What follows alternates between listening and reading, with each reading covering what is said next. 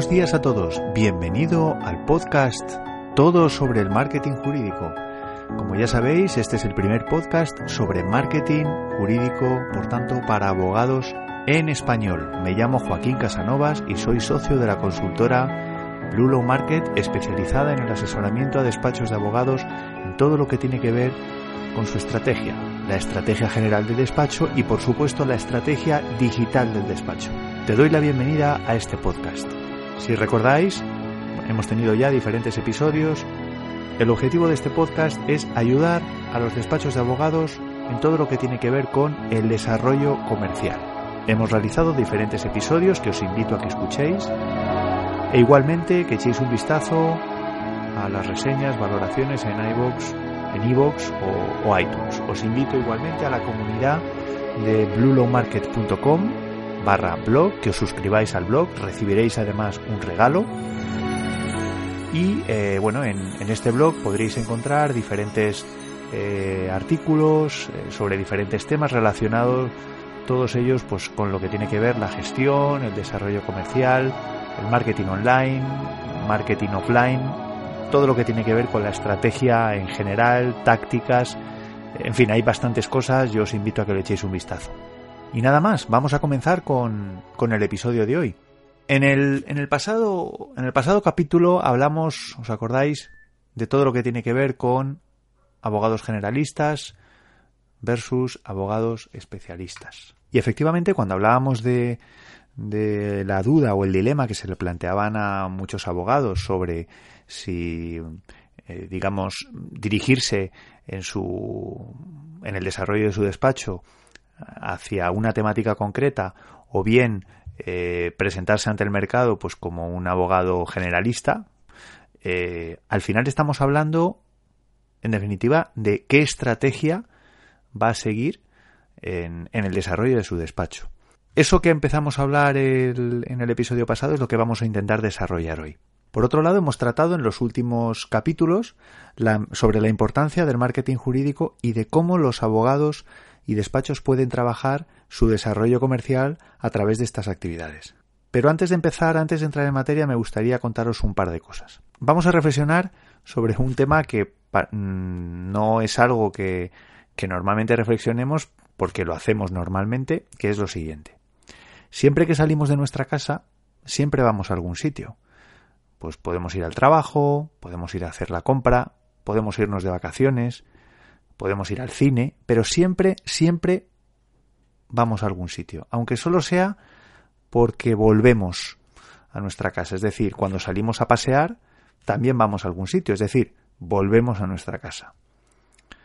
Es decir, hay un punto de partida y un punto de llegada que nos hemos marcado digamos, como objetivo, ¿no? Otra historia. Hubo un cliente, y esto es algo que nos, nos suele pasar, que acudió a nosotros preguntándonos o diciéndonos que quería vender más, que todavía estaba viviendo la, la crisis, que para él todavía existía la crisis, eh, que cada vez tenía menos clientes, que sus clientes tenían que ser, los clientes que tenía tenían que ser mejores, que los precios cada vez eh, eran más bajos, es decir, que la competencia estaba tirando los precios, que por otro lado, pues había varios despachos que estaban ofreciendo exactamente los mismos servicios que, que él.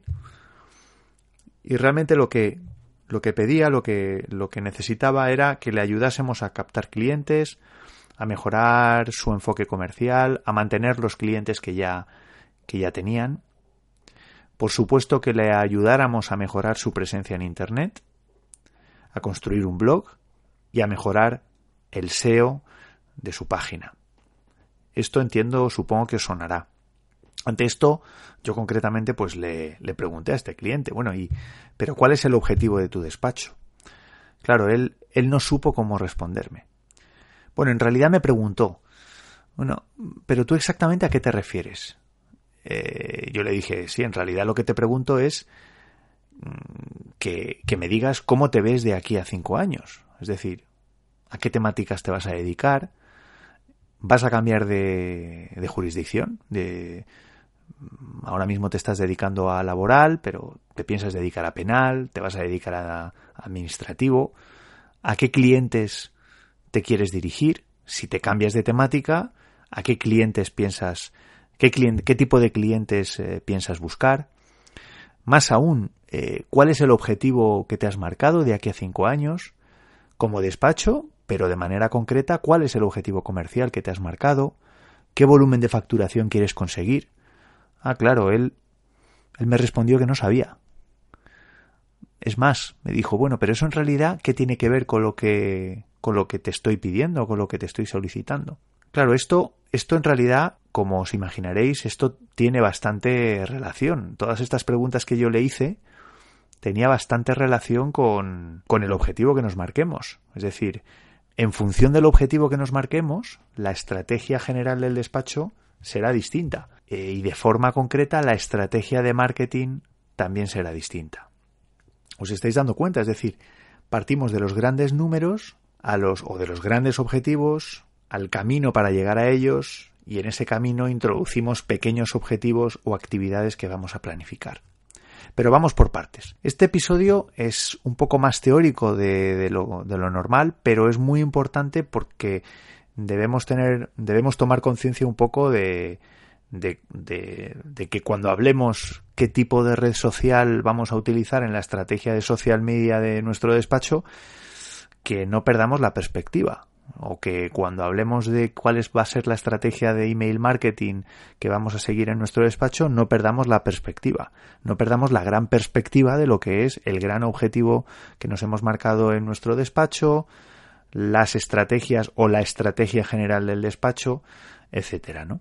Es decir, no es lo mismo marcarnos un objetivo como despacho teniendo en cuenta que nuestro orden jurisdiccional, el que vamos a trabajar, va a ser el laboral, que nuestro ámbito temático, bueno, pues sea el, penal, es decir, los temas que vamos a trabajar eh, pertenezcan al orden jurisdiccional penal. Pero claro, esto no solo tendrá que ver con las temáticas, va a tener que ver con la manera de trabajar, con los clientes. No será lo mismo, por ejemplo, los clientes a los que nos debamos dirigir si nuestro ámbito de actuación eh, se refiere a productos bancarios que a derecho del trabajo. Esto lo hemos visto en algún capítulo anterior. ¿Y cuáles van a ser los elementos que trabajemos, incluso que tenemos que trabajar, incluso antes de marcarnos no ya la estrategia de marketing, sino la estrategia general del despacho? Son aquellos elementos que nos van a ayudar, algunos los tenemos que definir antes incluso de definirnos el objetivo del despacho, pero incluso algunos nos van a ayudar a definir el, el objetivo del despacho. En primer lugar, los valores del despacho. ¿Cuáles son los valores del despacho? Los valores del despacho lo conforman la manera de hacer las cosas del despacho. No es algo teórico, no es algo, no es algo que pertenezca, que tenga un carácter abstracto.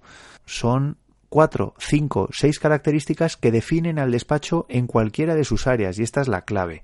Cualquier departamento va a tener que asumir estos valores como propios. Por ejemplo, un valor que no digo que tenga que ser, pero, pero bueno, pues es algo que, que muchos despachos lo, asumen, ¿no? Por ejemplo, la transparencia.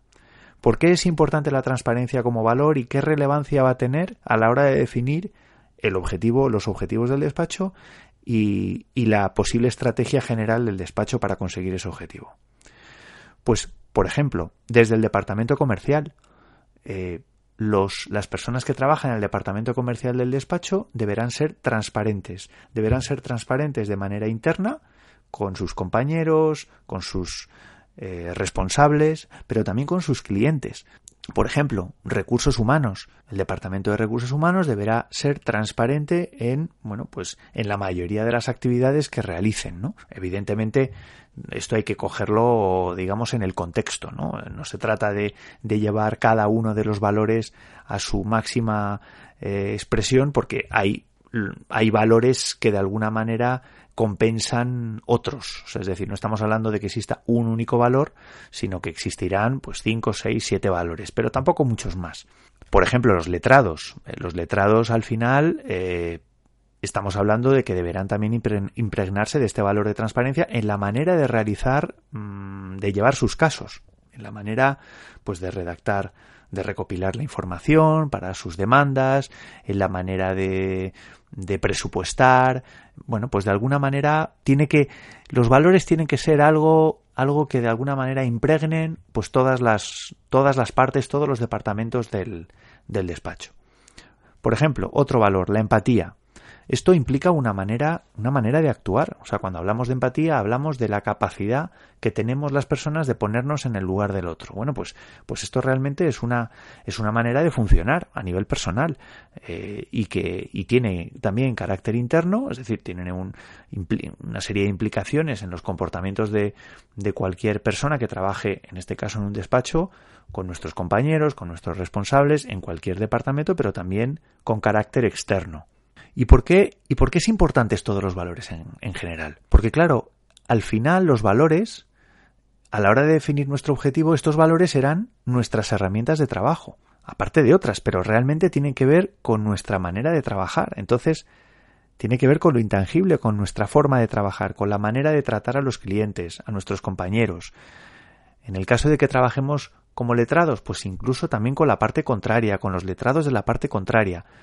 Los valores es algo muy importante y también es importante que lo definamos. En segundo lugar, otro elemento clave, la visión del despacho. Cuando hablamos de la visión empresarial del despacho, nos estamos refiriendo a la imagen que pretendemos de nuestro despacho a largo plazo, en un plazo concreto. Sería el punto, la foto finish eh, que nosotros definimos para, para, nuestro despacho en un plazo determinado. Evidentemente, como os podéis imaginar, esta imagen tiene que estar alineada con nuestros valores. Por ejemplo, queremos ser un despacho referente en derecho del trabajo en Madrid con el objetivo de ayudar a las pequeñas empresas de la Comunidad de Madrid a cumplir sus objetivos empresariales gracias a su equipo que goce de preparación técnica y experiencia en el ámbito del derecho laboral. Bueno, pues Aquí hay muchos elementos, es decir, queremos ser un despacho referente. ¿Referente en qué? Referente en el ámbito del derecho del trabajo. ¿Y dónde queremos ser referente? En Madrid. ¿Cuál es el objetivo del despacho? Es un objetivo abstracto, pero, pero que se le da contenido. Ayudar a las pequeñas empresas. Fijaos, estamos hablando de una tipología de cliente concreta. Hemos hablado ya en el ámbito de la Comunidad de Madrid y estamos hablando de que los miembros del despacho tienen que gozar de preparación técnica, pero también de experiencia en el ámbito del derecho laboral. Si os fijáis, esto es una foto, una descripción de cómo queremos que sea nuestro despacho. Si reflexionamos un momento, os podemos intuir que si nosotros eh, ya tenemos clara la foto, cómo va a ser la foto de cómo queremos que sea nuestro despacho, pues eso se puede llegar a asimilar Evidentemente hay que, hay que afinar mucho más, pero mm, podemos llegar a intuir mm, cuáles pueden ser nuestros o parte de nuestros objetivos. ¿Cuál es la misión empresarial? En tercer lugar, la misión empresarial del despacho. ¿Qué es la misión? Pues la misión tiene que ver con la razón de ser del despacho. Y más concretamente, cuando hablamos de misión, hablamos de la, el ámbito de necesidad que va a cubrir el despacho. Estamos hablando de la necesidad que va a cubrir en el sector, pero también podemos hablar, nos meteríamos en otros temas, pero también podríamos hablar de la necesidad que va a cubrir el despacho en la sociedad. Pero bueno, vamos a centrarnos en lo primero. Por ejemplo, quizás es más fácil verlo en, en esos despachos que se están dedicando a defender, pues por ejemplo, los intereses de los desahuciados, las preferentes, las hipotecas multidivisa, pero, pero realmente no. O sea, tenemos que pensar que también un despacho que a lo mejor vaya a cubrir una necesidad, aunque no sea tan mediática, pues también de alguna manera puede configurar o puede definir una misión como tal, ¿no? Tiene que ver con esa misión tiene que ver con tener claro quiénes somos, quiénes somos los que formamos parte o los que vamos a formar parte del despacho, cuáles van a ser nuestras características, cómo lo vamos a hacer, qué hacemos en el despacho para, para cubrir esa necesidad y a quién destinamos nuestros servicios o nuestros esfuerzos. Luego, lo normal es que también esté mm, definida de manera estática, es decir, no, no puede ser que, que, la misión evolucione en el tiempo, puede cambiar, pero lo normal es que no, es algo parecido a la visión. Por ejemplo, una misión, la misión de un despacho puede ser pues lograr formar un despacho dotado de profesionales de reconocida experiencia y con habilidades en derecho del trabajo y conocimiento de idiomas que ayude a las pequeñas empresas a cumplir sus objetivos y que ofrezca un excelente sistema de asesoramiento en materia de derecho colectivo del trabajo y particularmente en materia de negociación colectiva. Si os fijáis es muy parecido a la visión, pero no es exactamente lo mismo. Es decir, la visión sería una imagen fija, una foto finish, por así decirlo, de cómo queremos que sea nuestro despacho a largo plazo. Sin embargo, la misión sería lo que es nuestro despacho ahora o lo que queremos que sea en el tiempo, es decir, a lo largo de, del camino hasta llegar a la, hasta llegar a la, a la visión. ¿Qué servicios ofrece y para quién? En cuarto lugar, la propuesta de valor. La propuesta de valor es un elemento importantísimo. ¿Por qué? Porque realmente tenemos que definir cuál es el valor añadido del despacho, es decir, qué es lo que realmente está aportando nuestro despacho al mercado, a nuestros clientes. En ese caso, va a ser importante por lo menos intuir cuál va a ser nuestro cliente, nuestro cliente objetivo. La propuesta de valor es uno de los elementos que nos va a ayudar también a definir nuestro objetivo. En quinto lugar, el mapa estratégico. El mapa estratégico sería el punto de situación del que partimos. Sería un poco tener claro en diferentes aspectos, aspecto financiero, ahora lo vamos a definir, cuál es la situación en la que estamos como despacho. Este mapa estratégico, claro, lo tenemos, lo debemos definir, ¿por qué?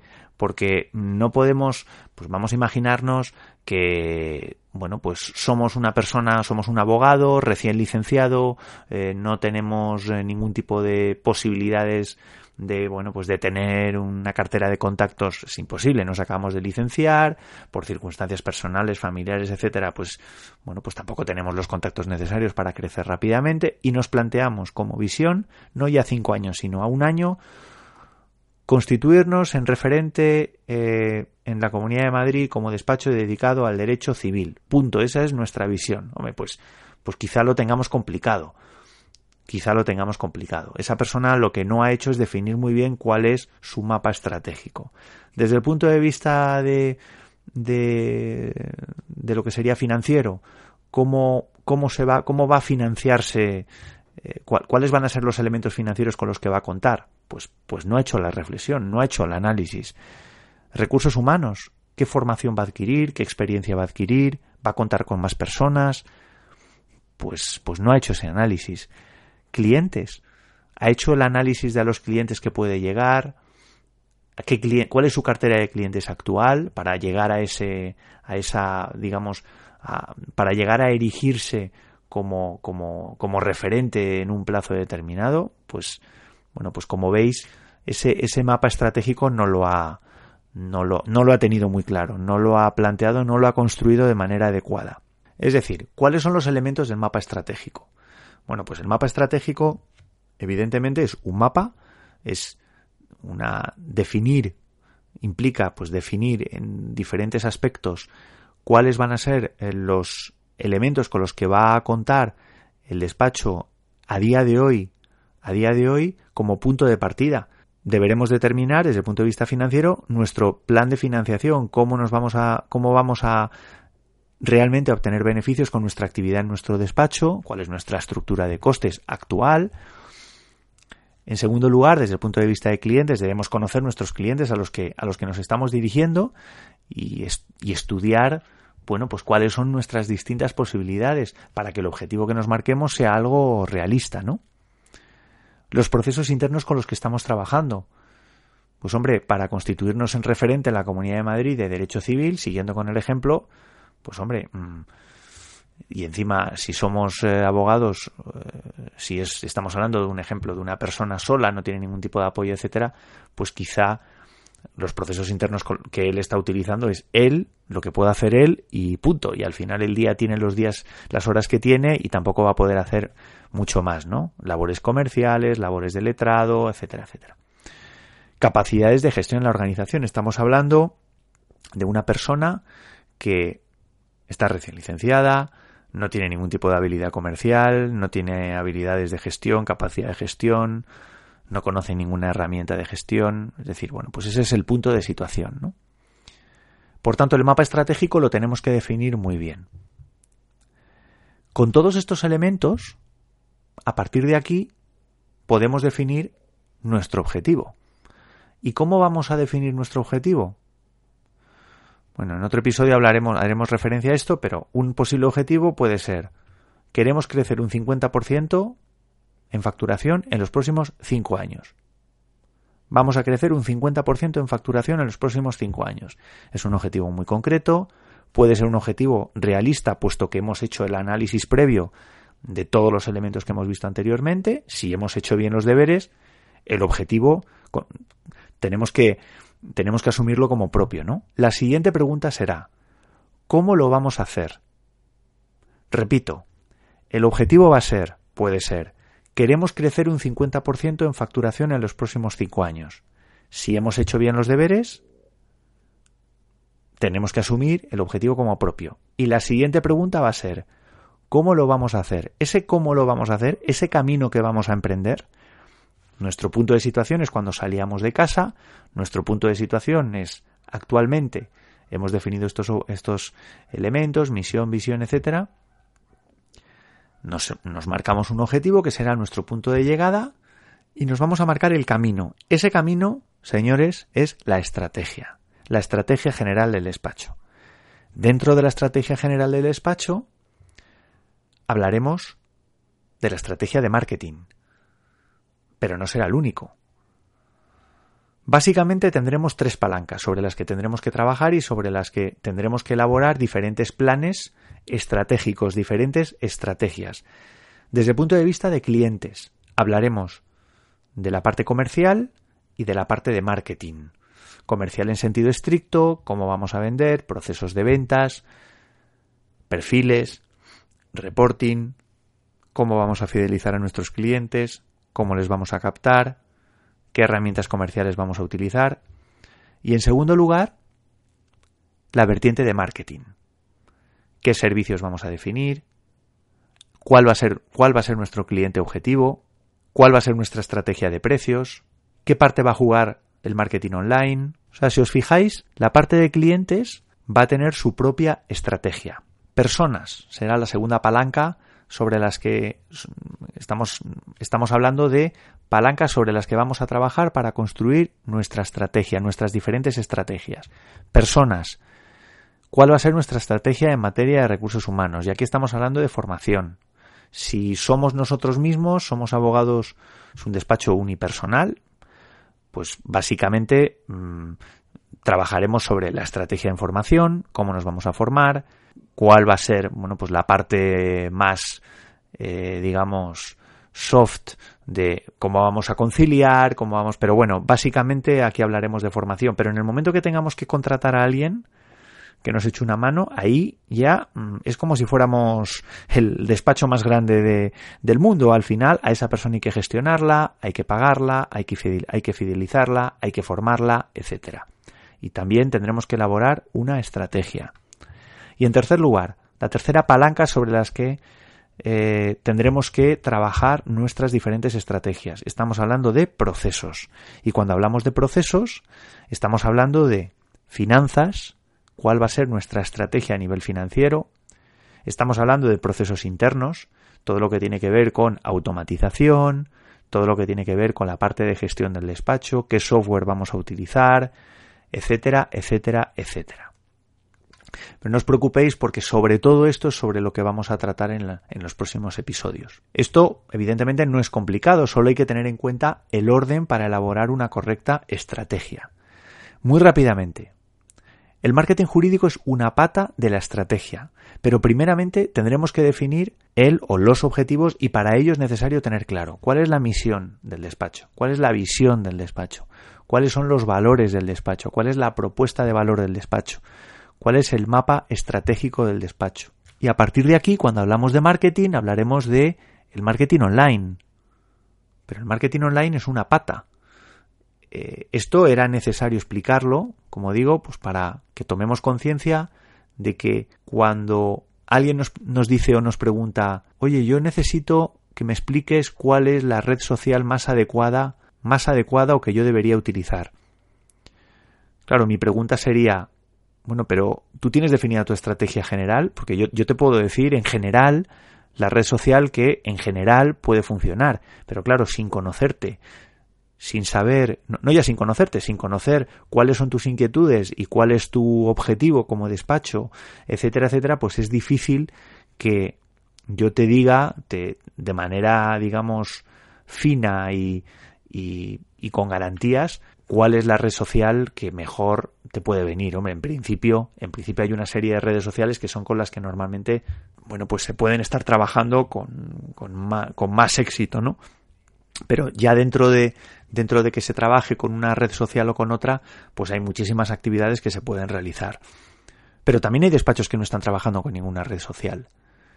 Es decir, quizá nos perdemos mucho no ya en la estrategia, y esto es clave, sino en la táctica, que es diferente, que serían aquellas actividades que forman parte de la estrategia, y de la estrategia de una de las patas de la estrategia. El saber utilizar una red social es una táctica. El saber, como también nos dicen, no nos vienen, el conocer una herramienta que nos ayude a gestionar mejor nuestras redes sociales, por ejemplo, como nos vienen a veces, ¿no? Clientes. Oye, Joaquín, aconséjanos qué es mejor utilizar Hootsuite o, Buffer. Bueno, pues eso es una táctica. La utiliza, el conocer las herramientas son tácticas, no son estrategias. Y por, supuesto, ni siquiera forma parte de la estrategia general del despacho. Es decir, todo tiene que estar, todo tiene que ser coherente y todo tiene que estar relacionado. La táctica tiene que estar relacionada, la táctica en marketing online tiene que estar relacionada con la estrategia de marketing online, tiene que ser coherente con la totalidad de la estrategia de marketing online y la estrategia de marketing online tiene que estar perfectamente relacionada y ser coherente con la estrategia general del despacho. Bueno, no me quiero enrollar más, espero que os haya resultado interesante este episodio. Hasta aquí el episodio de hoy. Yo creo que era importante hablar de este tema porque evidentemente en los próximos episodios vamos a hablar de cosas de diferente con diferente nivel de profundidad.